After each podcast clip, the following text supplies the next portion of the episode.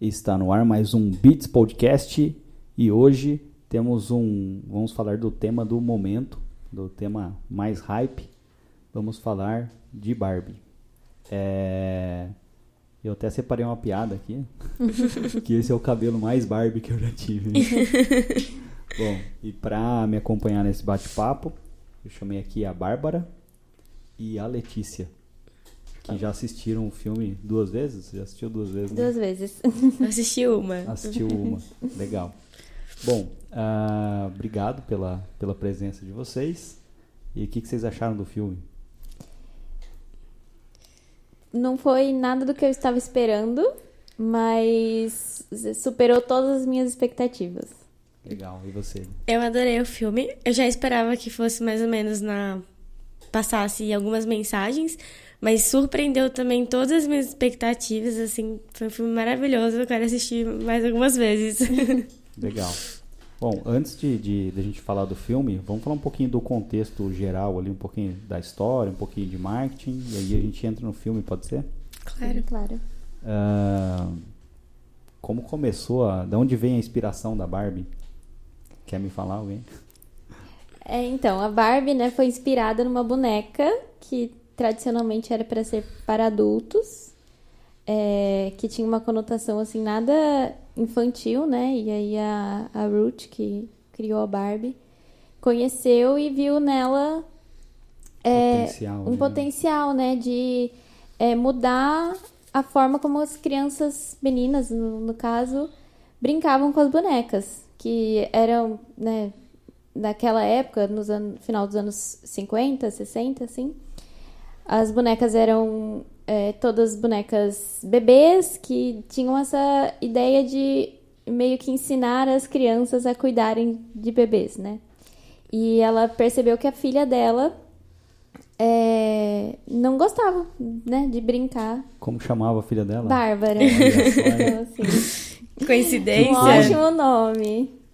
É, e aí ela, a, a, filha dela brincava, né, com recortes de papel e tal, fingindo ser uma mulher adulta. Então ela teve essa ideia de pegar essa imagem de uma mulher adulta e colocar num, num brinquedo.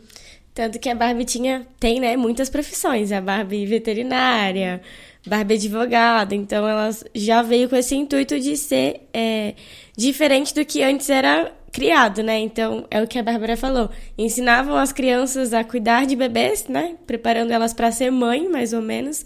E aí veio a Barbie e falou: "Não, para lá, vamos ensinar elas a a escolher uma profissão, a querer ser outras coisas. Elas não precisam se limitar a isso." Legal. É, então, eu acho que eu ouvi algumas críticas né, do filme e dentre as críticas eu ouvi uma, uma entrevista de um, num podcast americano que acho que tá uma é uma profissional de marketing da Mattel falando. E aí uma do, um dos objetivos do filme, além de arrecadar bilhões, né? Uhum. Uh, também é reposicionar a Barbie como um, um ícone feminista, né? Uhum. E ela acho que perdeu essa característica com o passar do tempo, então ela foi associada lá a estereótipo, né, de branca, loira, olhos claros e tudo mais. Uh, mas eu acho que ela, no nascimento ali da, da Barbie, ela já nasce com uma representatividade ali, né? Ela já nasce sendo uma mulher à frente do uma boneca à frente uhum. do seu tempo, né? Sim, é, eu acredito nisso também. Tanto que no filme eles fazem recortes irônicos, né? Logo no começo a, tem uma narração no filme e a narradora fala: ah, depois que a Barbie surgiu, não existe mais machismo, o mundo agora é das mulheres, elas podem ser o que elas quiserem e tal. Como se a Barbie realmente tivesse revolucionado o mundo, né? Com esse intuito mesmo de que não, cada um pode ser o que quiser. Só que acabou que virou realmente um símbolo, é, um padrão que a gente tinha que seguir, um padrão de beleza. De ser magra, alta, loira, do olho azul. E aí, ao invés de ajudar, né, vamos dizer assim, das pessoas verem aquilo como uma inspiração, acabou se tornando algo torturante para muitas mulheres, né? Porque elas viam a Barbie, mas calma lá, eu não sou nada parecida com a Barbie, e agora? O que, que eu faço? E esse é um movimento que já tem alguns anos, né? De, dessa vontade da marca se estabelecer como um ícone mais feminista e com maior representatividade. Porque eu acho que foi em 2016 que lançaram uma Barbie com um corpo Real. real, né? Que não, que não é. Porque se, se a Barbie fosse uma pessoa, ela não conseguiria nem andar, né? Com, Aham. com o corpo da, da boneca. Então começaram a lançar bonecas que parecem mais com nós, né? Mulheres. Legal. Até uma. Voltando um pouco lá na, na Lily, a Build Lily. Vou falar Lily porque Build é muito ruim de falar, né? Era uma, era uma tirinha, né, do, desse jornal alemão. É um jornal eh, clássico, muito conhecido, muito antigo na Alemanha. E eles meio que usavam para tapar buraco. Então, tipo, quando a matéria acabava ali e sobrava espaço no, no, no papel, eles en- encaixavam essa tirinha. E aí, até onde eu vi, essa tirinha ela tinha o objetivo ali de meio que resgatar uma, uma certa autoestima do, do, do alemão em si, né? E ela era uma boneca, não, não era uma boneca, né? Mas era uma personagem ali ah, que ela meio que fazia qualquer coisa para se dar bem financeiramente, digamos assim. Ah, e aí ela, a personagem depois contava as- as frustrações ali para as amigas, tipo, sempre meio que se dando mal. E aí meio que caiu no gosto popular e aí virou uma boneca. Então, boa parte dessa da galera que colecionava essa boneca era meio que os jovens mais rebeldes ali que estavam impulsionando ali a revolução sexual no- nem nos Estados Unidos, mas no mundo de uma forma geral, né? E aí a o, o Mattel lá, o El Elliot lá, ele ah, tinha uma fábrica que era de móveis de madeira, né? Ou era coisa de madeira, de uma forma geral. E eles começaram a fabricar brinquedos de madeira. Aí veio o plástico, os caras começaram a injetar brinquedo plástico. E aí nessa de injetar brinquedo plástico, eles perceberam que só o menino, né, o, que era o, o Kenneth lá também, e que a inspiração para o nome do Ken, só ele tinha uma diversidade maior de brinquedo. Então tinha arminha, tinha soldadinho, então um monte de coisa diferente. E a menina, como você comentou, né, tinha ah, bebê de brinquedo, bebê de acho que era de pano, né? Era, boneca de pano. E aí tinha algumas, alguns recortes de. É, cacete, esqueci o nome do negócio. Papelão que ela vestia, né? E ela viu, tipo, uma inspiração naquilo quando ela foi viajar lá pra Suíça e encontrou a, a boneca que não tinha finalidade infantil e levou para os Estados Unidos. Ah, aí tudo isso eu tirei lá do documentário do, do Netflix, assistam, é bem interessante o documentário. É, Brinquedos que marcaram época, né? Isso. E aí ela- eles contrataram um, um cara que projetava, acho que era da indústria bélica, né? Que projetava, sei lá, né, míssil, esse tipo de coisa. Que, como era o nome do cara? Acho que era Jack Ryan. Uhum. E esse cara começou a projetar a boneca. E aí, como você comentou, né, da, da- do padrão ali do, do, do corpo, né, ah, eles fizeram ela com o pescoço mais alongado, enfim, com outras formas para ela, para que ela fosse vestida e vestida ela parecesse uma pessoa. E aí isso meio que caiu ali no, no debate público nos Estados Unidos, mais ou menos na, na, na década de 60, dizendo que se ela fosse um ser humano, ela não conseguiria andar, não teria espaço para, para os órgãos e tudo mais. Isso talvez tenha projetado uma imagem ah, da mulher perfeita, de uma beleza inalcançável. Ah, e aí isso disposiciona a Barbie com o passar do tempo, a gente chegando ali nos anos 2000, vai, anos 90, ah, como uma boneca que ah, colocava a mulher dentro de uma caixa. Né? O que, que vocês acham disso? A puta de uma palestra aqui. E essa questão de colocar a mulher dentro de uma caixa é tratado no filme. E a Barbie foge. Então. E, É verdade. né? E aí. é, a Barbie não foi projetada, né? Quando imaginaram ela, pra ser. Pra colocar uma mulher numa caixa. Na verdade, era pra tirar todas as amarras que estavam incomodando a, a Ruth e a criação que a filha dela ia ter. É, então, essa percepção, né, que, que a boneca trouxe, que talvez não era a percepção da Ruth quando ela criou a boneca, é, que é quando a gente cria uma coisa, a gente joga no mundo e cada um vai é, interpretar de uma forma, né? E acabou sendo interpretada dessa forma. E aí, agora, é, como né, a, o mundo viu a Barbie como é, algo limitante às mulheres, né? Eles também, né? Em contraponto, começaram a lançar bonecas. É, fazer essas ações diversas, né? Que mostravam que não é para a, a ideia não é colocar dentro de caixas, né? Então tem boneca Barbie que foi pro espaço, Aham. fizeram né é, ações assim, então tanto em lançamento de produtos quanto em ações de, de marketing eles estão trabalhando essa ideia de tirar a gente das caixas. E de desmistificar essa questão do padrão de beleza, né? Tanto que com o passar do tempo, é como a gente comentou, tirou essa questão da Barbie ser só loira, alta, do olho azul. Começaram a criar Barbies morenas, é, Barbies plus size, Bar- Barbies com corpo normal, Barbies negras, pra tirar isso de não. Já que tem que se parecer com uma figura real, com uma mulher real, então vamos é, pegar essas pessoas reais e transformar a Barbie. Legal. Mas aí acho que foi uma iniciativa da concorrência primeiro, não foi? Eles tiveram lá, acho que era Bratz, né? O nome da concorrente. Que acho que foi nos anos 90, não, os anos, acho que foi 2001 o lançamento da, da Bratz, que eles lançaram uma série de bonecas que eram mais diversas e elas tinham características mais reais e até nos anúncios lá no- nos Estados Unidos eles elas acabavam tem um anúncio até que ela atropela a Barbie alguma coisa assim Eh, e a Bratz chegou a conquistar ali a liderança do- da categoria durante um, um bom período e o que fez a, a Barbie se movimentar né?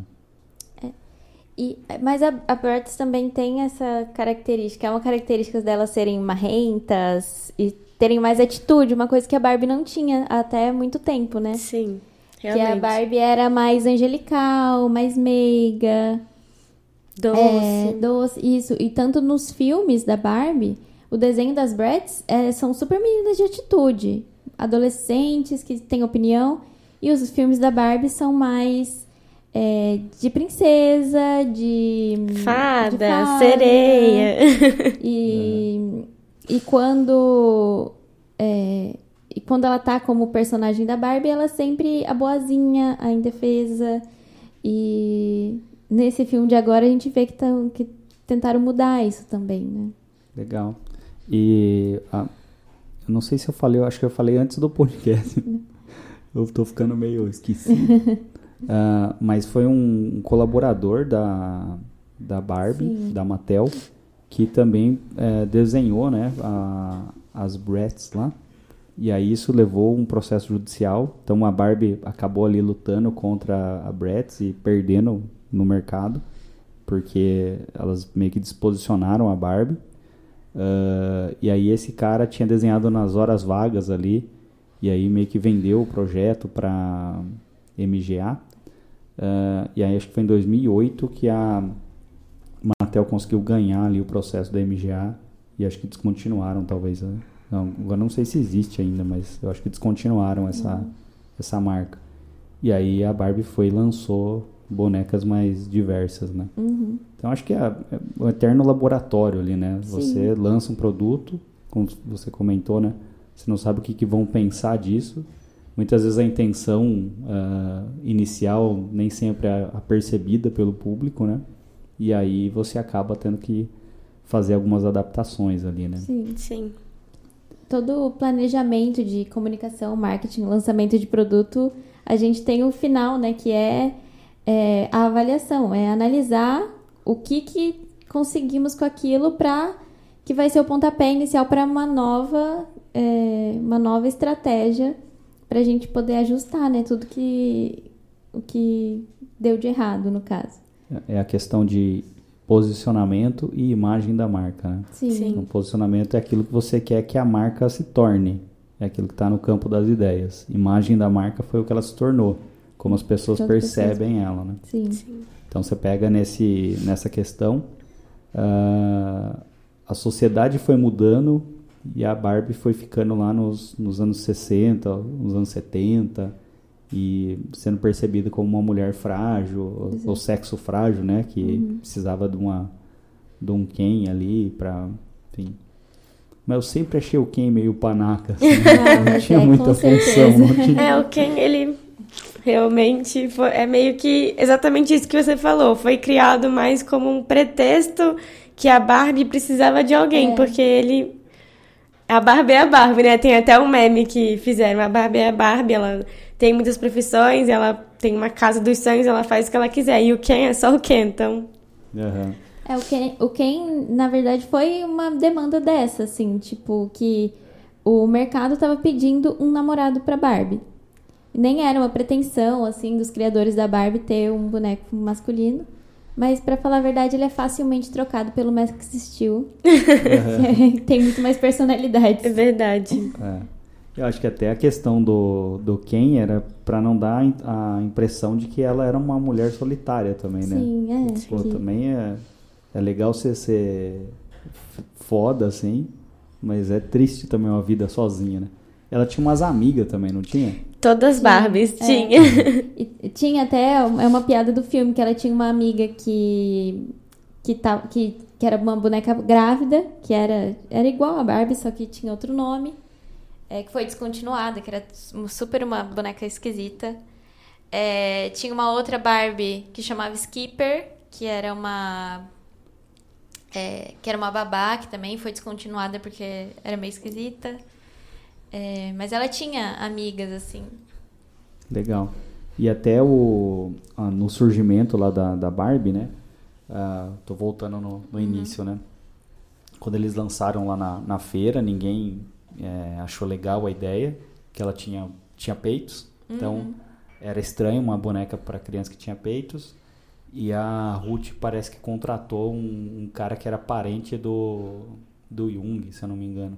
Uhum. E aí esse cara foi lá e tentou entender é, o que levaria uma pessoa a comprar uma. as mães aceitarem a comprar aquela boneca. E aí eles entenderam que era a, a mulher se arrumar, a, a menina aprender a se arrumar para ela arrumar um, um, marido. Que na época era a principal fonte de renda da, da mulher era ter um marido, né? Uhum. Um negócio estranho. A mulher que trabalhava na época era meio que mal vista, né? Era meio tipo, putz, a mulher precisa trabalhar, né? Uhum. E, e aí com isso elas meio que a Mattel meio que dobrou o machismo das próprias mães, né? Uhum. O que, que, vocês acham é, disso? Então, é... uma coisa até que eu tava pensando que nessa essa a Barbie é um é um, uma personificação da época, uhum. né, que ela foi criada. Então, até essas críticas que a gente tem do é, dela ser muito angelical, né, em ter essa contraposição com as Bratz que a gente estava comentando, é, ser super magra, é, ser branca e tal, muito loira, era o que vendia na época, né? O, o, o pecado, assim, foi ela ter persistido com essa afirmação de marca por muito tempo. Uhum. É, e nisso que você comentou de, né, dessa estratégia de vender bonecas com peitos, é, realmente foi uma estratégia que é, hackeou o sistema, mais ou menos assim, porque logo que, que a Barbie foi lançada, ela já foi lançada depois com com profissões. Ela não era para ser lançada uma Barbie dona de casa. Sim. Uhum. Então ela conseguiu entrar, né, no mercado, entrar na família e depois começar a mostrar que a personalidade, a personalidade, dela. que ela podia ser várias coisas, que ela podia ser advogada, quisesse. presidente e tudo mais. Até o primeiro anúncio era a Barbie vestida de noiva, né? Era o uhum. primeiro comercial de TV lá feito, era a Barbie, a Barbie vestida de noiva.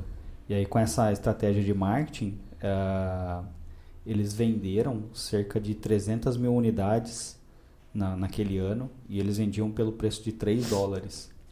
Que bom seria, é. né? Se Muito baratinho, é. Você ia falar alguma coisa? Eu- Não, eu então, é exatamente isso. Eu acho que, na verdade, o intuito também dos criadores, né, da criadora da Barbie, foi realmente dar essa ideia de que a mulher, a, a criança, poderia ser o que ela quiser. Tanto que não existe nenhuma Barbie mãe, né? Teve a Barbie grávida, que foi uma edição limitada, depois a Mattel já cortou. Mas não queria que. Os criadores não queriam que a imagem da Barbie fosse vinculada à mãe. Queriam realmente desmistificar isso. Só que aí, conforme os tempos, né, naquela época, era tudo mais voltado para isso. Então, é, o mercado precisou se adequar àquele momento. Aí fez a Barbie noiva, vamos é, a- a fazer as nossas meninas aprenderem a se vestir para casar e tal. Mas o intuito realmente sempre foi trazer a independência. Trazer com que a Barbie realmente pudesse ser o que ela quisesse. Que, trazer a imagem de que a gente poderia ser o que a gente quisesse. Eu acho que ela, eu acho que a Barbie representa para na vida da, das mulheres assim, uma faixa etária. Então, tipo, é a fase que ela é adulta, mas ela ainda não casou, enfim, tá começando a, nam- a- a namorar, a arrumar, sabe? Na, na época uns uns Kens por aí. Ah, e aí ele meio que é um, é um corte da vida, entendeu? É uma parte. E aí as pessoas começaram a dar a conotação pelo sucesso, né? Tudo aquilo que faz sucesso é, é criticado, né? Dá a conotação de que ela trazia uma série, uma, uma, uma certa visão míope da vida para as pessoas. Sim. Mas, sei lá, o meu modo de ver, as pessoas en- en- conseguem entender isso. Do tipo, não, isso aqui é, um, é uma parte da vida, é legal eu me inspirar nisso, em- é, brincar, desenvolver minha imaginação e tudo mais. Mas chega uma hora que as pessoas é, acabam deixando a Barbie de lado e seguindo as carreiras que elas imaginaram quando estavam brincando de Barbie. Sim. Vocês concordam com isso? É, Ou faz partes? sentido que a, a Barbie é dali dos 18 aos 35 anos, mais ou menos, assim, né? Em todo hoje, o né? imaginário. É, É. somos nós. É. É, e é, querendo ou não, inspirador, assim. E tanto que as pessoas mais velhas acabam continuando, né? Não brincando de Barbie com a casinha da Barbie, é, como a gente fazia na infância, mas é, ter uma coleção de bonecas, ter aquela inspiração, aquela boneca favorita Barbie que a gente tinha na infância, fica com a gente, porque era como a gente imaginava quem a gente ia ser quando crescer, né? Aham. E é bem diferente do que ter uma boneca de bebê, né? Que a gente não tem aonde se imaginar, se olhar num- numa boneca daquela. Até porque todas as referências que a gente teve na infância, a gente acaba carregando quando a gente vai crescendo, né? Então, mudar isso, em vez de ter uma boneca que era um bebê e você tinha que criar, é, vestir uma roupinha no bebê e tal, cuidar. Ter uma boneca diferente que você podia é, brincar com a boneca, fingir que tinha um carro e encontrar as amigas, já trazia uma, uma imagem diferente. Então, até a chegada do filme, a estreia do filme, trouxe essa essa nostalgia, né, da época que a gente brincava, nossa, brincava de Barbie muito. E aí, isso, essa brincadeira que ela fez com o Max Steel. Ah, é, na, na minha época de Barbie, ela não ficava com quem, ela sempre terminava com quem ficava com o Max Steel. Então, isso vai trazendo uma memória afetiva pra gente de, do que a gente queria ser naquela época, o que, que a gente pensava quando a gente brincava é, com a Barbie, por que, que ela era a nossa preferida. E com o passar do tempo a gente foi crescendo e acabou deixando a boneca de lado, mas ela continua com a gente. Legal. É, torna algo até um pouco atemporal, porque a criança brinca com a Barbie imaginando o que vai ser. Aham. A jovem adulta ou guardou uma Barbie ou tem uma Barbie de. é, porque tá nessa época. Aham. E depois que fica mais velha, com com seus 40, 50 anos, pode ter a Barbie pra lembrar de tudo que, que ela teve ali. Porque é uma, um tipo de brinquedo que você. Traz muitas memórias, É. né? É uma Legal. coisa que Cara, a gente carrega no coração, Eu assim. fiquei pensando no, no que você falou, né? Então, tipo, o bebê, ele era meio que o passado da criança. A Barbie era o futuro. Então, Sim. acho que era, é muito mais inspirador para a criança olhar para o futuro do que olhar para o passado. Sim. Mesmo que tentassem incutir que o bebê seria o futuro da, da, da criança sendo mãe, né? Sim.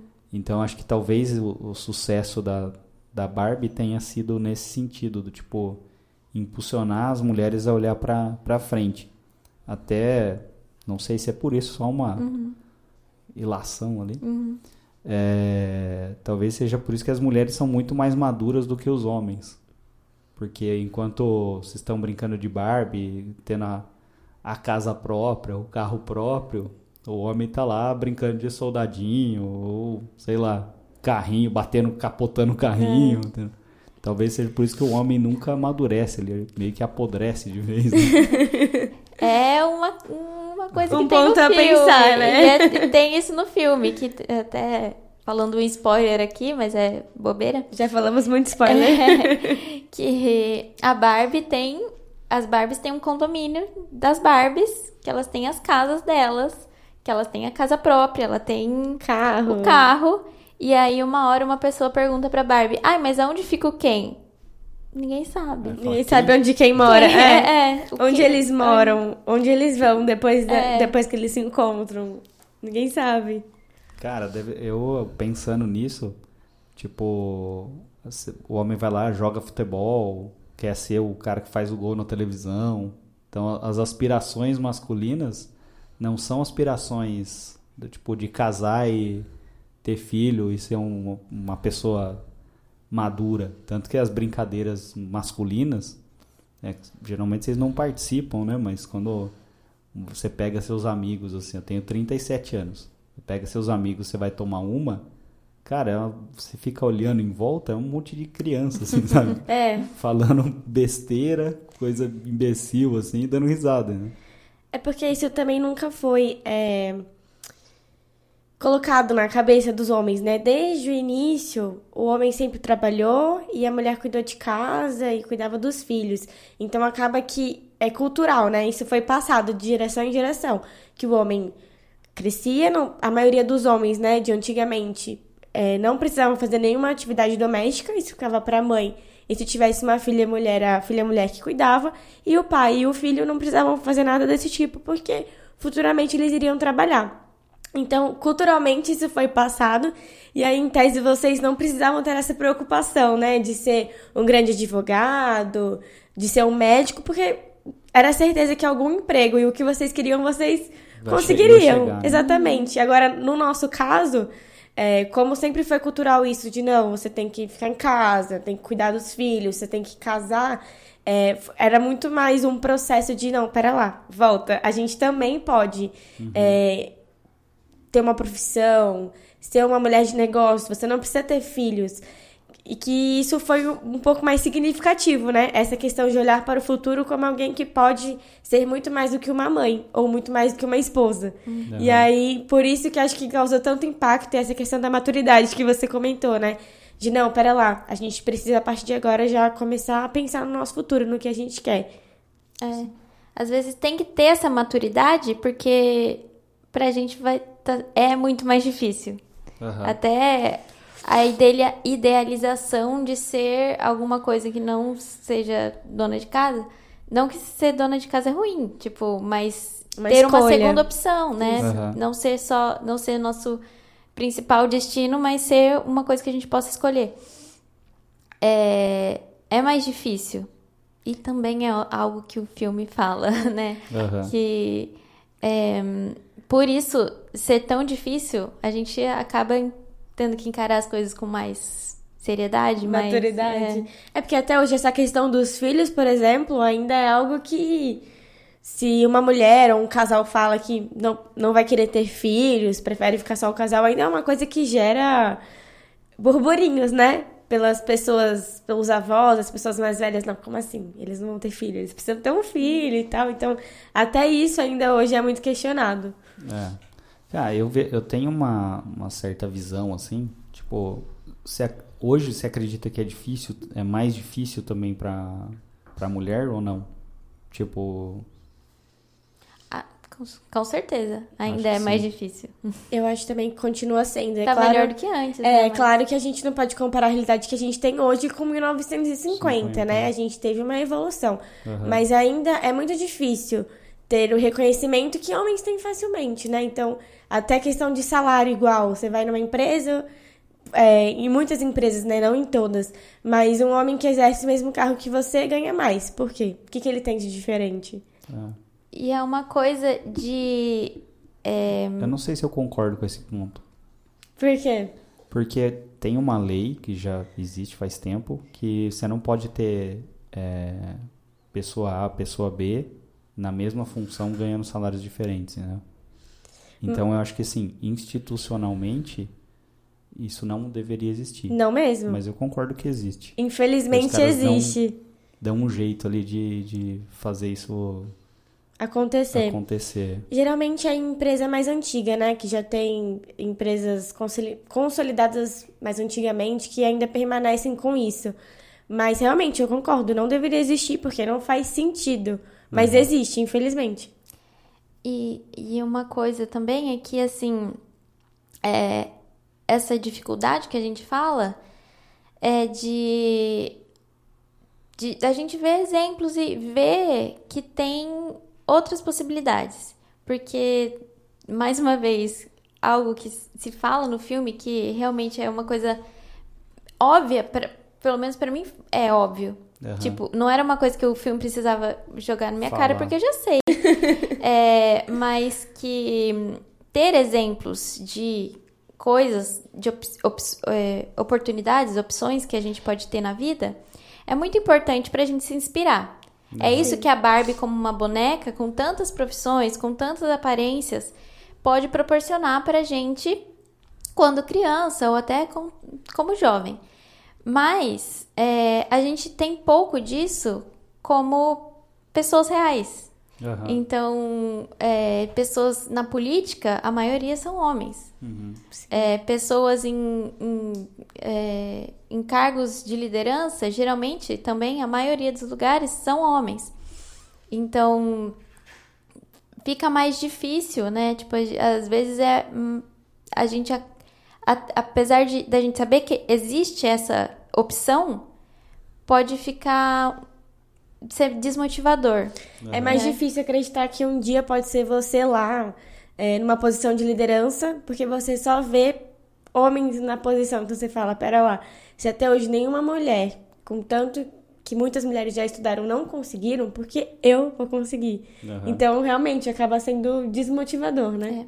Talvez é, não seja tão difícil quanto era no passado e seja uma dificuldade diferente.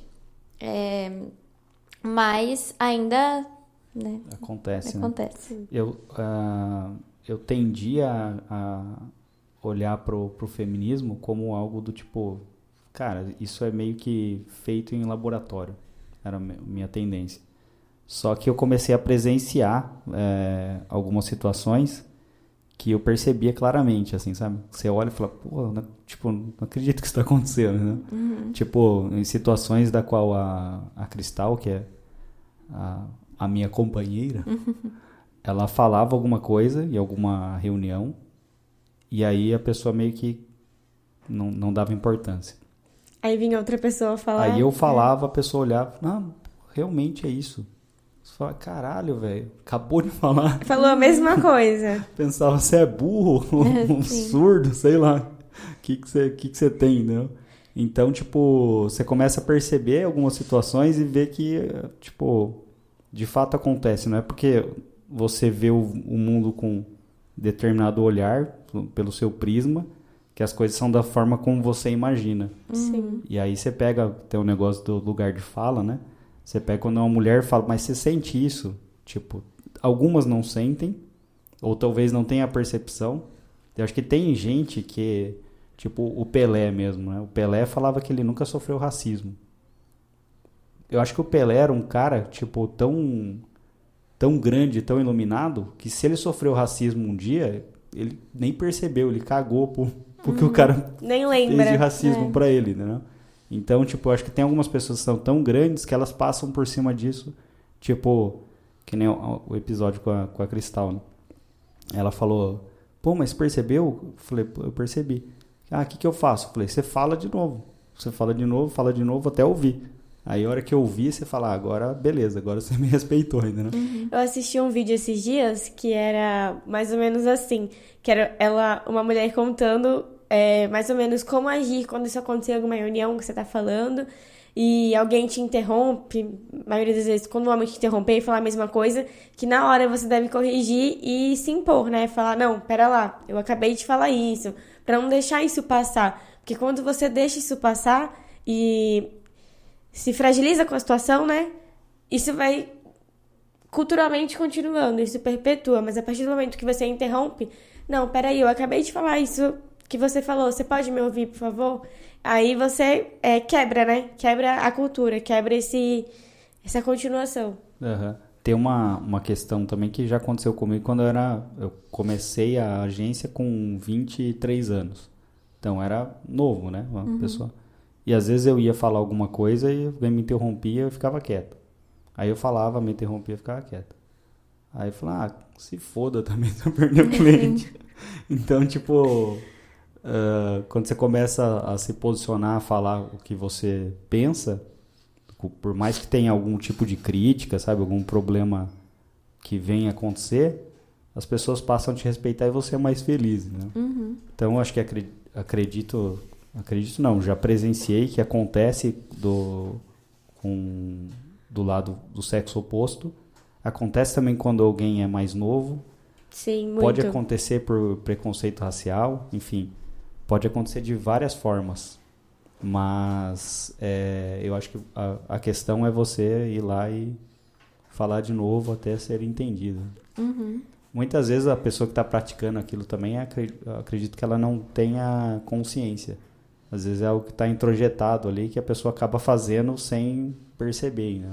É, pode, pode ser uma atitude até que inconsciente, né? Há tanto tempo você faz a mesma coisa que você não percebe a gravidade do seu ato. Uhum. É, eu acredito nisso, porque algumas coisas da cultura, elas são repassadas e acaba sendo tão natural que você deixa de, de perceber que é um problema. Mas acho que a partir do momento que você percebe, por exemplo, que alguém te dá um toque, né? Ah, para ali, você interrompeu, ela falou a mesma coisa. Você tem que começar a reconhecer isso como algo que você precisa mudar, né? Beleza. Me ensinaram assim a vida inteira, mas chegou o momento de mudar isso. Uhum. Legal. É. E é importante, né, a gente falar, porque daí pode é, um ir passando pro outro, né? Um ir dando um toque no outro e. É, a pessoa percebendo. E criar um também, né? ambiente né? melhor. Um pouco assim. melhor, é, com certeza. É, eu achava que era meio que era coisa da cabeça frescura. da... é, não vou falar frescura, que é meio que tudo que dói no outro, que não dói em você, pode ser frescura, né? Uhum. Então eu acho meio zoado falar isso. Mas, tipo, eu achava que era coisa da cabeça da pessoa procurando algum problema. Né? Uhum.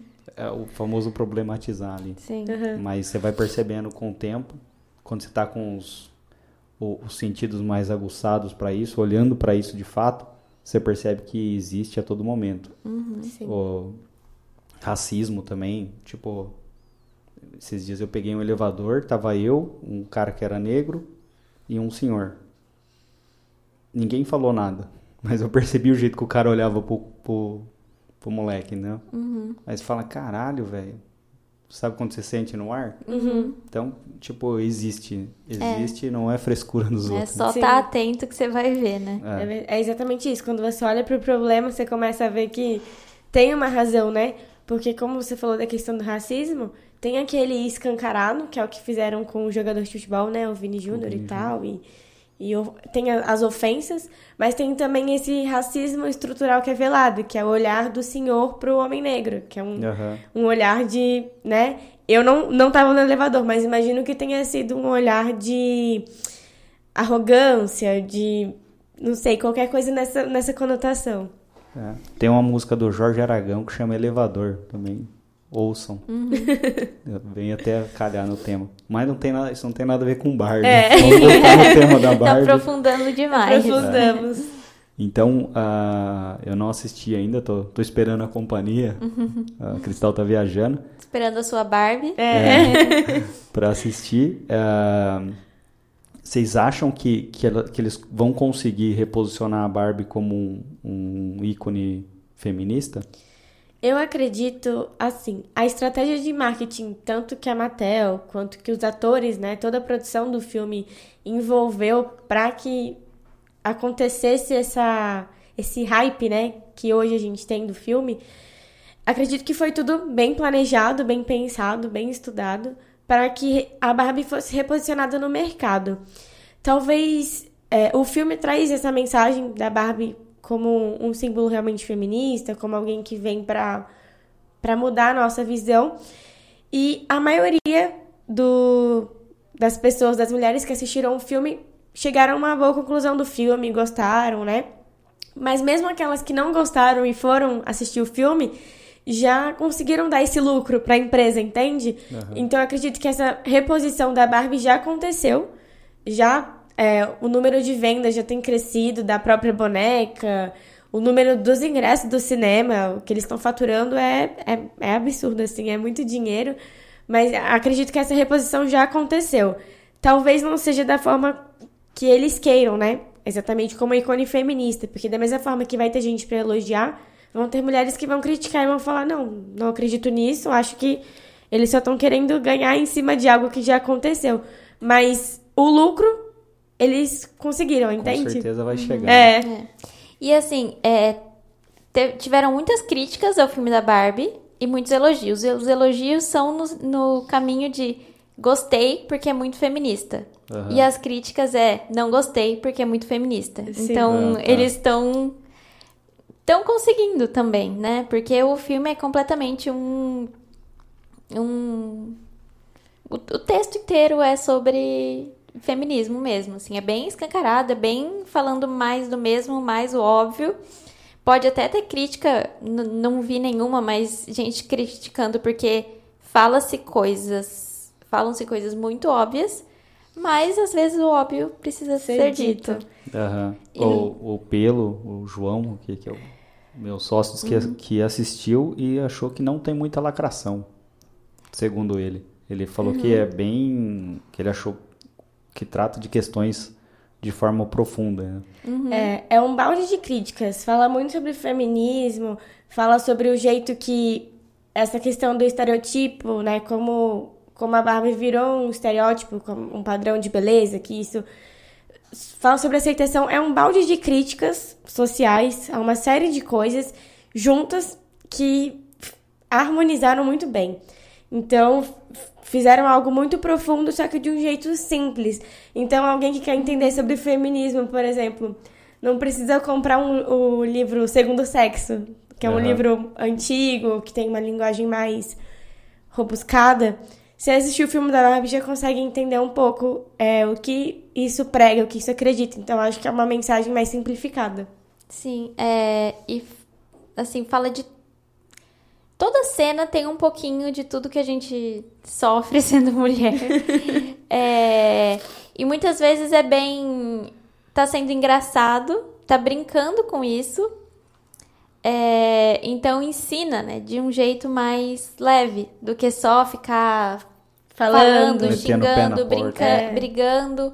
É, então ele, ele é muito leve para tratar desses assuntos que são é, pesados, pesados né? No, no, dia a dia, assim. É, pode ser pesado, mas eles pintaram tudo de rosa e ficou muito divertido ao mesmo tempo que é muito. Que bacana. Eu mas não é um filme eu... infantil, desculpa. É. Não, não, é, é um filme infantil. Não levem as crianças, que elas não vão entender nada. Eu acho que o humor é o, é o estado mais sofisticado de arte. Então, você, quando você consegue tirar uma, um sorriso de alguém, é porque ela entendeu. Uhum. E se ela entendeu, você conseguiu ali é, um espaço naquele, naquela mente ali e, enfim, você conseguiu o que você queria, né? Uhum. Você comunicou o que você queria. Sim. É bem irônico, né? Tudo é. ao longo do filme tem uma ironia por trás, é, é, é bem... E várias partes são engraçadas, então você vai se pegar rindo no cinema de alguma situação, alguma piadinha. Então é realmente isso, eles conseguiram trazer um a parte trágica, vamos dizer assim, com um pouco de humor. Então, uhum. ficou muito interessante o resultado. Legal. Sobre esse reposicionamento da Barbie como ícone feminista, eu acho que não é só isso que o, que o filme e o mar, todo o marketing em volta do filme faz. Porque ele reposiciona ela como hum, mais moderna. Então, tipo, apesar de já terem bastante ações que né, nessa linha é, trouxeram a modernidade para Barbie, é, com certeza o filme é tipo uma cartada final. É a assinatura de que a Barbie tá mudando, uhum. né? Que não é mais aquela menininha ingênua dos filmes de princesa que eu adoro mais. Que eu também adoro. uhum. Mas que não é mais Mas que boneca... não é só isso, que não é só aquela boneca é, que, que, que, tinha no passado da boneca loira bobinha. É, então, ela traz ela muito mais moderna, traz ela é, muito mais feminista de forma escancarada é, e traz ela para o público adulto. Uhum. Porque eu, o, todo o filme, tudo que fizeram em volta do filme, não tem nada de infantil. Que eu acho que é um, uma, uma ação muito inteligente, estratégica deles, que pode tanto para vender boneca, tanto para imagem da marca. Uhum. São as crianças que cresceram, né? Sim, exatamente. Eu acho que a virada é do tipo, eles precisam convencer as novas mães de que a Barbie ainda é legal, que ela uhum. não vai estragar a filha dela dando alguns. Sim. levando a filha dela para os anos 50, né? Exatamente, trazer essa modernidade de não, a Barbie, os mundo, o, o tempo mudou, mas a Barbie também mudou. Então, você pode consumir Barbie, sua filha pode brincar com a Barbie, porque ela não vai remeter ela aos anos 50. Eu acho um, um, algo que me fez me apaixonar por esse mercado uh, de, de marketing é a possibilidade de você uh, criar uma cultura e gerando valor. Então, acho que o que a Barbie fez desde o do início ali, é, ela criou uma cultura, ajudou as pessoas a, a principalmente as mulheres, né, entenderem ali um ter um, um certo posicionamento, ajudou a mulher a sonhar, a ser uhum. mais do que uma dona de casa, não pelo amor de Deus também não Sim. não tô desmerecendo né uma dona de casa é, e aí com essa ajuda ela ganhou dinheiro então uhum. acho eu acho que isso é até bonito né? Sim. eu tava comentando acho que antes da estreia do filme que como as pessoas que um, uma mente boa, não sei explicar, ganham dinheiro com coisas bobas, entre aspas, né? Uhum. Porque se você parar pra pensar, o casal que inventou a Barbie, a Ruth, ela se inspirou, além da, da boneca, mas ela via a filha dela e falou, vou criar uma boneca. E a, e a boneca virou um sucesso. Então, assim, algo simples do dia a dia que se torna milionário. Eu falei uhum. pra... A Cristal é judia, né? Eu sou uhum. descendente de alemão. Falei, olha, é o... O alemão vai lá, cria um produto bom, e o judeu sabe como vendê-lo melhor. Né? Então, tipo, pegando o estereótipo, né? Sim. né? Mas é, é, algo, é algo que foi direcionado para um público inicialmente que não, não atingiria o sucesso que atingiu. Sim. Então, a visão da, da Ruth lá de olhar e falar, putz, é por aqui. Tipo, tenho que levar para esse caminho. Isso é fantástico, né? Isso foi o que mudou a história e deu até visibilidade hoje para Lily lá, que? Eu nem imaginava que existia essa boneca, né? Então, tipo, e ela puxa toda a categoria. Eu vi até a Suzy, que é a concorrente brasileira, né? Lançada lá pela Estrela, tá, tá aumentando também o, o, as vendas, tá aumentando a projeção de marca.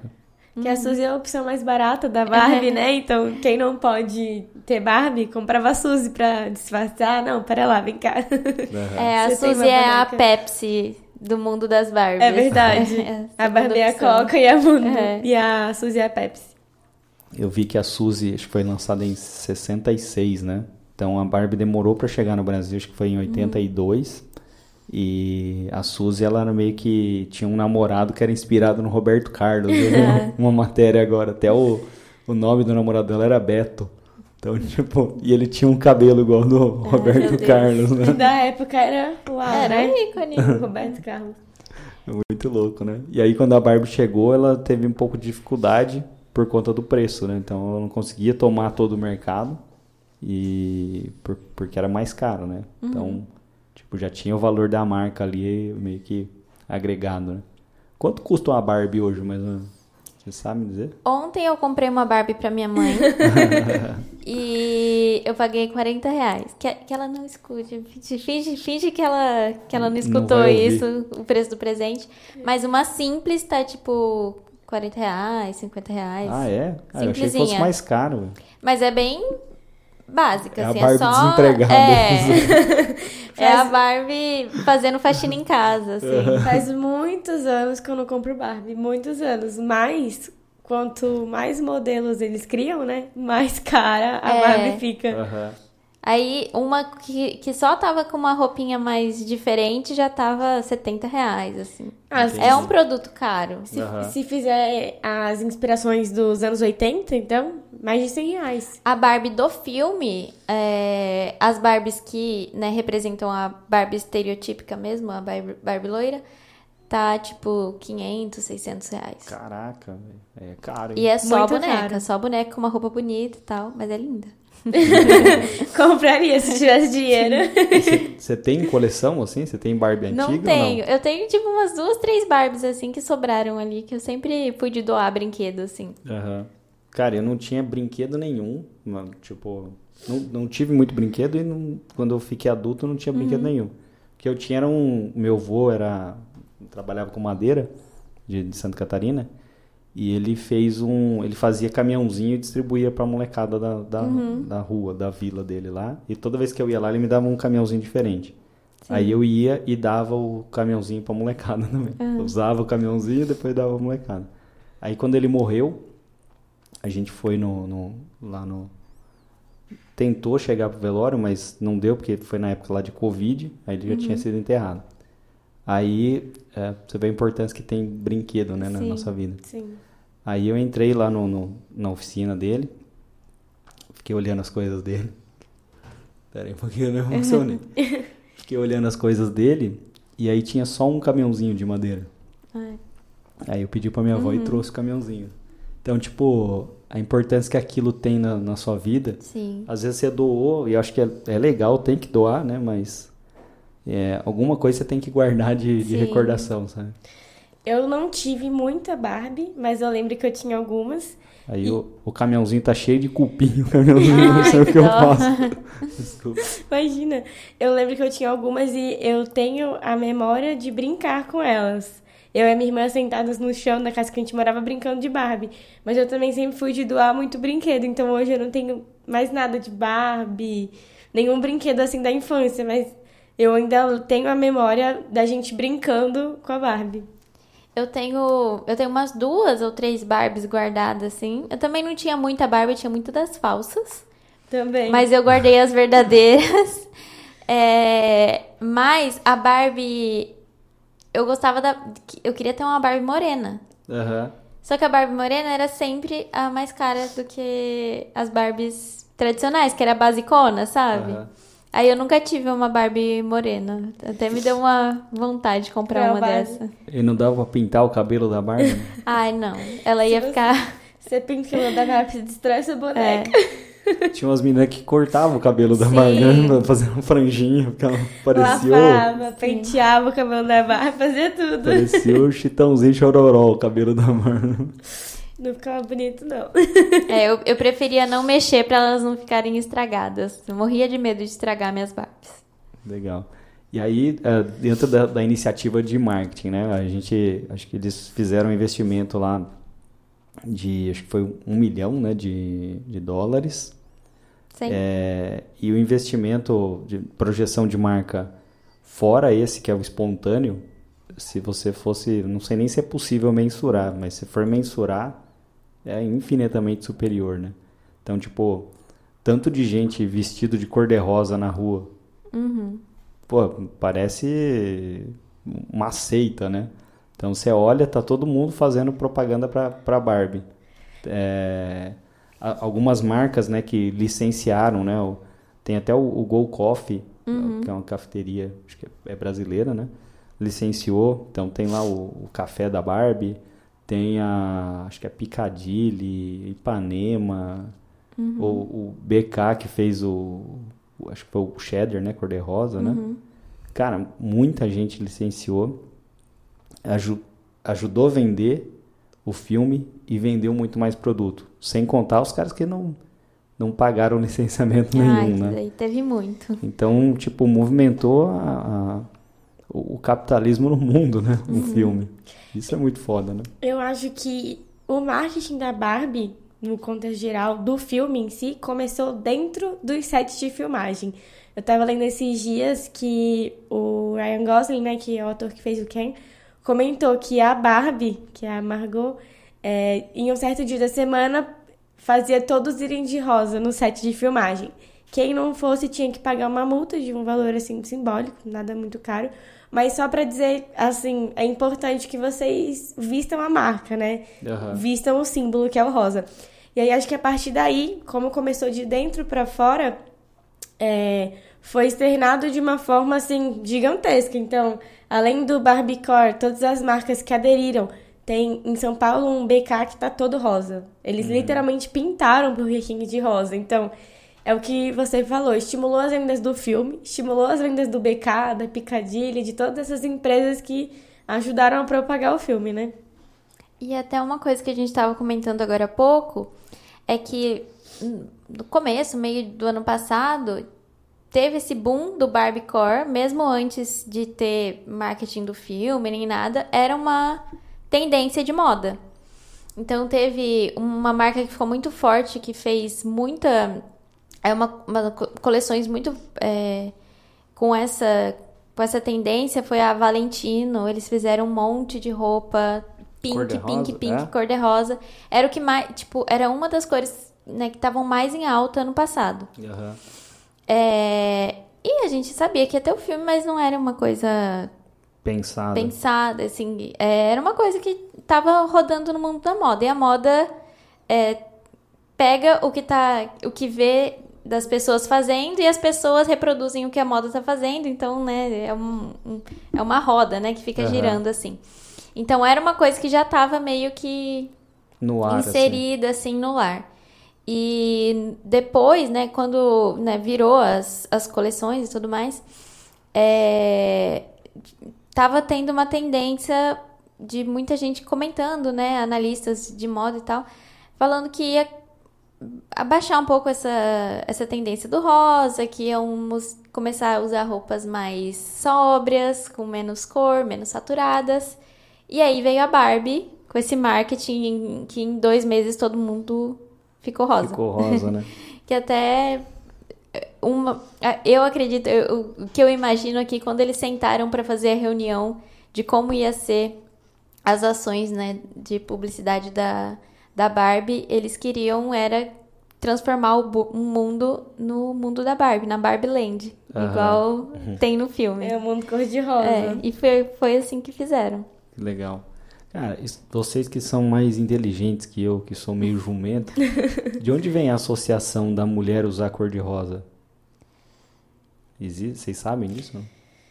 Então, Outra pergunta difícil também. É. Então, eu não sei te dizer assim em que momento isso começou, mas sempre, né, a gente sempre viu culturalmente essa questão de que rosa é uma cor feminina e azul é uma cor masculina.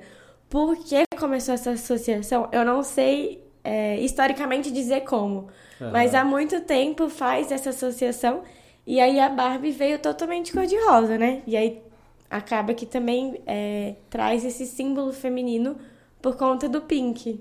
Aham. É, eu também não sei dizer quando foi que, que, que o rosa virou de mulher, mas na. sei lá, há séculos, alguns séculos atrás, rosa era cor de homem. E as cores eram definidas é, entre masculino e feminino a partir de até. É, não pode ser que não seja real, mas eu li que era sobre. Ah, se a criança nascia com olho azul, as roupinhas dela ela eram todas azuis, azuis. Se a cor era é, castanho, ele investia em rosa. E era uma cor de menino, rosa. Aham. É, e aí eu não sei o que, o que fez essa virada. Mas tem também uma questão de que a Barbie, quando foi criada, ela não tinha associação com rosa. Aham. É, ela usava roupa normal, assim, e foi uma estratégia de marketing depois Associar, ela, ao associar rosa. ela ao rosa pra ter mais aderência, né? A- Tipo a Mary crianças. Kay. né? É, é verdade. Você falou isso, eu lembrei que eu vi um. Li um conteúdo histórico, não sei se foi Luís XV, mas um dos reis franceses naquela época usavam rosa. É. Era só rosa. É, O Napoleão também usava rosa. Então, era um símbolo da monarquia, na verdade, usar rosa. Realmente, em algum momento da história, isso mudou e aí o rosa virou. Eu sei sobre o. Olha lá, o Pelo colocou aqui na tela. Segundo pesquisas realizadas pela historiadora durante a Primeira Guerra Mundial, tons pastéis ainda eram as cores mais usadas pelas crianças. À época, inclusive, azul era uma cor feminina, porque teoricamente representava delicadeza. O rosa, por remeter ao sangue, representava força e decisão, conceito abraçado pelos homens. Então era isso aí. Ó, 1920. é, isso foi mudar em 1920 na Alemanha, popularizando-se durante a, a década de 70. Os dados são do livro A Psicologia das Cores, de Eva Heller. Ah, na obra, a es- espe- a especialista aponta que a transição atingiu o auge anos- durante os anos 80, quando as principais lojas de departamentos dos Estados Unidos decidiram por optar pela distinção rosa para meninos, azul para meninos. Segundo Eva, não há razões genéticas ou ancestrais que justifiquem essa decisão. As crianças, ao fim das contas, eram atraídas pelas cores intensamente, tais como vermelho e azul. Um estudo da Universidade de Newcastle, 2007, sugere que as mulheres têm preferência pelos tons rosados, mas as explicações são consideradas especulativas. Ou seja, totalmente cultural e, É. e Criado, definida pelo né? capitalismo, É. né? Eu a tinha- indústria achou melhor. Eu tinha lido que o azul era por conta do uniforme da Marinha Americana, que os caras começaram a aderir, mas também não sei se é, pela Se é explicação aqui, não sei se é verdade. É. Eu sei que o europeu em si, ele, o homem europeu usa muito rosa também. Uhum. Então, não sei se é uma coisa mais, pode ser, né, como estava escrito ali, que o, o- as lojas de departamentos americanas começaram a, a, Uhum. tipo destinar uma cor para cada pessoa. Talvez Facilita é, também aumentar vender, né? as vendas. Exatamente, aumentar as vendas, né? É. Eu não fico muito bem de rosa, sou muito branco, então parece que tá refletindo a bochecha, né? esse tipo de coisa. Então não, não uso muito, mas não por nada, assim. Eu gosto da cor em, em aplicações diferentes ali. O que mais? Vocês aconselham as pessoas a assistirem o filme? Sim, Não. muito.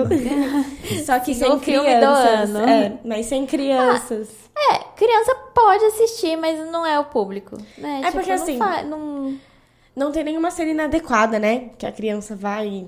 Mas é, realmente não vai entender o contexto do filme. Então eu tava até assistindo ontem é, aquelas pessoas que saem perguntando, sabe, no shopping, ah, o que, Aham. que você achou?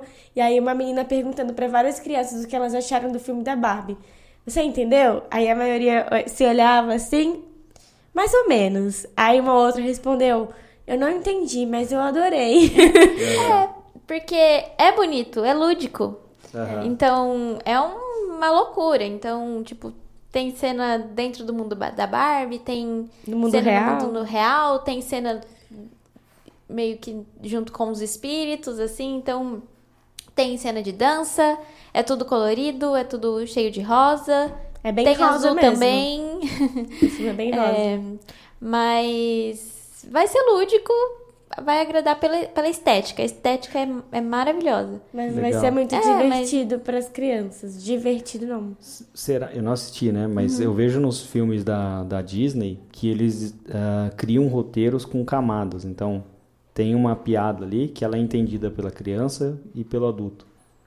Tem isso? Vocês sentiram isso ou não? Não. Não, o público do filme é realmente infanto, juvenil e adulto. Jovem, adulto e adulto, assim. É mais voltado para isso, porque as piadas, é, as ironias que eles trabalham ao longo do filme, elas realmente são um pouco mais maduras. Legal. Ah, Você acha que é possível repetir isso para uma marca que não seja Barbie? Então, a gente estava conversando que a gente tirou algumas lições do marketing da Barbie. É, que, né, que a Barbie é gigantesca. Então, né, a estratégia dela não vai valer para todos. Mas algumas coisas que eles fizeram que são básicas, que a gente tem que pensar nisso quando a gente está trabalhando com qualquer empresa. Que é conhecer muito bem seu público. Então, é, saber fazer, fazer é, a, a estratégia, todas as ações e desenhar o caminho que você vai trabalhar o, o marketing é, sem destoar a nenhum momento do público. E foi isso que a Barbie fez. Que ela definiu ali, ó, provavelmente uma, a persona dela era uma mulher Adulta. adulta, sei lá, uma mulher de 25 anos que brincou de Barbie, que tá trabalhando é, com uma coisa que ela sonhou quando era criança.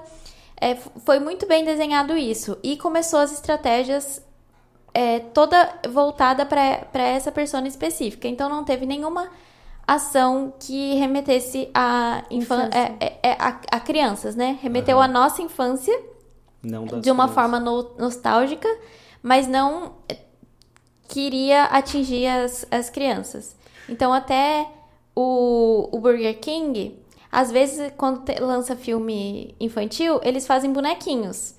Não teve boneco. É só o lanche, a comida lá, porque não era esse propósito. Aham. E E não teve nenhuma, por exemplo, nenhuma parceria do filme com a ReHap, por exemplo, que é uma loja de brinquedos. Aham. São só, por exemplo, loja de sapatos, lanchonete, é, coisas consumidas por jovens e adultos.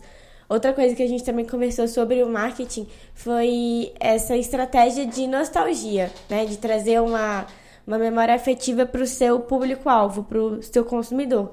Isso também pode ser adotado, claro que não da mesma maneira que foi feito pela Barbie. Acho que cada empresa é única, então a estratégia tem que ser pensada para essa empresa e para aquele público. Mas essa ideia de realmente trazer uma memória, criar um relacionamento com, com o seu consumidor, é, trazer essa nostalgia da infância é uma é uma cartada muito boa. Traz é um assim, realmente não é quase que infalível se você souber usar. Sabe de onde vem a palavra hum, é, nostalgia? Vem do grego e a etimologia dela é ferida que nunca se cura. Então, toda vez que você tocar numa nostalgia, você vai trazer a pessoa emocionalmente pro, pro negócio, né? Sim. Deixa eu ver aqui que o João escreveu aqui.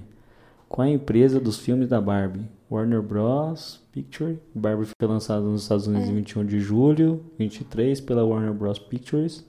No geral, foi um filme.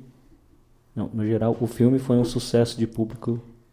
é que, que eu Não acho entendi. que você tinha comentado sobre. fez uma comparação com os filmes da Disney. Mas Ah, não que tá. você tava falando que o filme era da Não, é. Disney. Ele não entendeu, ele tá me zoando. Aqui. Esse é da só se o Warner. roteiro era Possível. semelhante. Né? Esse é da Warner. Qual e foi a outra coisa que a, a outra falou? coisa. É, tem mais duas coisas, né? Que tem, tem uma que é a diversidade. Então, que ser fiel à persona. ser fiel à persona. Dois. É, Construir um relacionamento, é um trabalhar... relacionamento. E uma coisa que eles construíram o relacionamento foi com é, a ampla diversidade de Barbies. Sim. E Kens também, mas. é, então tinha Barbie de todas as características físicas e de personalidade. E aquele selo que eles fizeram, que tinha a personagem, né, a personagem, a Barbie com escrito, ah, essa Barbie é tal coisa. Eles criaram também uma uma inteligência artificial lá que você subia sua foto e você tinha uma versão sua de Barbie, Barbie. Que você colocava, ah, essa Barbie é e a sua profissão, coisas do tipo. Então, é uma estratégia que, né, tipo, você cria relacionamento e fala, eu te entendo. Você também pode ser a Barbie, a Barbie é você. É, você, tô aqui com você, eu tô aqui pra você. Então, acho- é- a primeira é persona, a segunda é personalização. Também, é. E o, a, cria- é, criar um relacionamento com, com o seu público para que desperte essa emoção. Para que a sua marca gere é, valor para ele. Nossa, lembre ele de, de momentos bons, traga essa memória afetiva. Então, são essas três. E persona, ma- persona, personalização.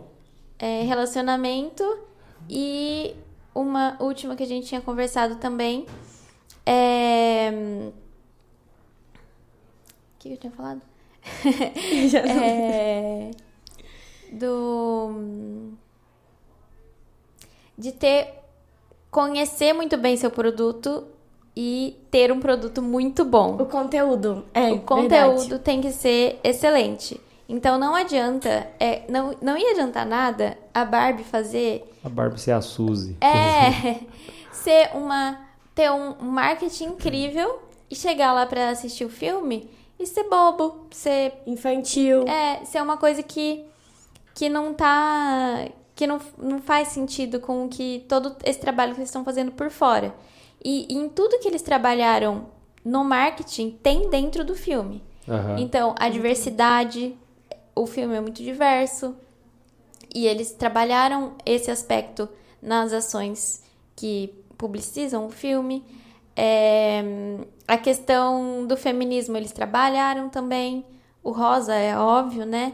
Mas tudo que tinha, algum elemento que tinha dentro do filme, é, foi levado pro, pro marketing dele também. Então, ter um ótimo produto e conhecer muito bem o seu produto é Fundamental. Essencial, é. E alinhar, alinhar esse produto, né, esse conteúdo ao seu marketing. Então, você é o que você comentou, né? Você não vai fazer um marketing todo da Barbie e chega lá você vê uma Suzy, alguém que É. não tem nada a ver com o que você propagou, né? O produto tem que entregar o que o marketing promete, né? Exato. Basicamente isso. Exatamente. Acho que é o que você comentou, né? São coisas ali beabá, né? São coisas básicas do, Uhum. do universo do marketing, que é ser fiel à persona, é, a hiperpersonalização, aí já é um, um ponto que não é beabá, porque é, tá Mas é um- hoje... É um a mais, É um né? plus muito bom. É um plus muito bom. Se a gente pegar marketing conversacional e tudo mais que tá rolando agora, vem de encontro a isso. Do Tipo, o cara ser atendido em qualquer canal de comunicação da empresa e sentir que a comunicação tá toda direcionada para ele. Então, isso cria-se ali com bot, enfim, com régua de relacionamento e também com atendimento humano. Então, essa hiper eh, personalização é o cara, o cara, a pessoa do outro lado sentir que ela está tendo um, um atendimento ou que ela está tendo um, um pedaço daquela marca direcionada para ela. Sim. Aí a terceira qual foi mesmo? Lembro. O relacionamento e Ah. a memória afetiva.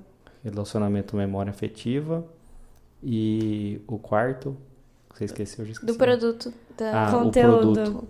Você conhecer muito bem seu produto, né? Uhum. E ter É. um produto muito bom, porque, né, É, marketing tem que É, entregar, né? tem que entregar o que, O que promete. sempre tá É prometendo. aquela máxima, né? Marketing nenhum salva produto ruim, né? Sim, É, exatamente. A gente não Produto. faz milagre. É, o conteúdo tem que estar muito atrelado com o marketing que você fez, com o produto que você vende. Aham. É o que eu sempre digo, assim, é, você, o, mar, a- o marketing cria uma predisposição à compra, ele não vende. Uhum. Sim. Então a pessoa vai lá e fica predisposta a assistir o filme, a comprar o, o lanche do Burger King, mas não é ele que vai lá e vende o, o produto. Então o produto tem que ter uma ah, tem que ter alguém que venda e tem que entregar aquilo que você prometeu, senão gera uma frustração, né? Sim. Se isso, acho que se isso for bem aplicado para cada situação de cada empresa, né? Acho que isso pode funcionar. Bacana. Vai de encontro. A gente tem uma metodologia que a gente está para lançar o, o curso aí, que é o Trust Marketing. Então, é, é marketing de confiança. Então, lá, um dos primeiros pontos do Trust Marketing é o produto. Então, você tem que conhecer muito bem o produto, preço, como para quem se destina e tudo mais. E aí, enfim, eu também não vou ficar fazendo propaganda, aqui, mas tem passa por esses, é, essas estratégias, né? Uhum. Bom, queria agradecer aí a, a presença de vocês. É, foi muito bom conversar com vocês. Vocês têm, são muito inteligentes, têm, assistiram um filme, me ajudaram aqui. né? É, queria, se vocês quiserem deixar as suas redes sociais para serem seguidas, se tiver afim, se não tiver, também não precisa. Primeiramente, a gente que agradece, né? Eu agradeci por mim mesma, mas fiquei muito feliz de poder estar aqui falando sobre um assunto que gosto muito e fiquei muito animada para que é de comunicação e Barbie. Não poderia estar mais feliz. Legal. Também queria agradecer, porque é um assunto que eu também gosto muito de falar. E aí a gente juntou tudo, né? Barbie, feminismo e comunicação, É, marketing. feminismo. E foi muito legal pra mim poder participar hoje também. Legal, pra mim também. então, quer deixar a rede social ou, ou tá de boa? A minha, pode, o Instagram é arroba bbvioto. Você vai falar outra? Não, eu- é, É eu acho que só o Instagram mesmo. E o meu é arroba Lê Petrelli. Eu não lembro se tem underline, mas vocês vão achar assim, Lê Petrelli. Petrelli. Com dois L's e um I. Se quiserem o LinkedIn também, né, que é importante, é tô lá como Bárbara Vioto, Vioto com dois T's. com né? dois T's e sem acento. As minhas redes sociais são Adriano Klump. O Klump é K-L-U-M de Maria, P de pato, P de pato. Eu não posto muita coisa legal lá, mas eu vou começar a postar coisas de, de marketing. Então, sigam-me.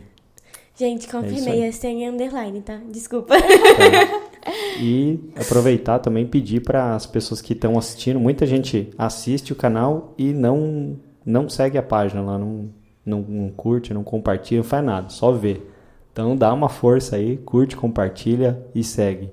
É, Beats Podcast no YouTube e Beats Digital nas outras redes sociais. Beleza? Muito obrigado, ficamos por aqui. Vai ver o filme e comenta aqui embaixo depois o que, que vocês acharam. Valeu! É isso aí, pode cortar. Sempre que acaba. Beats.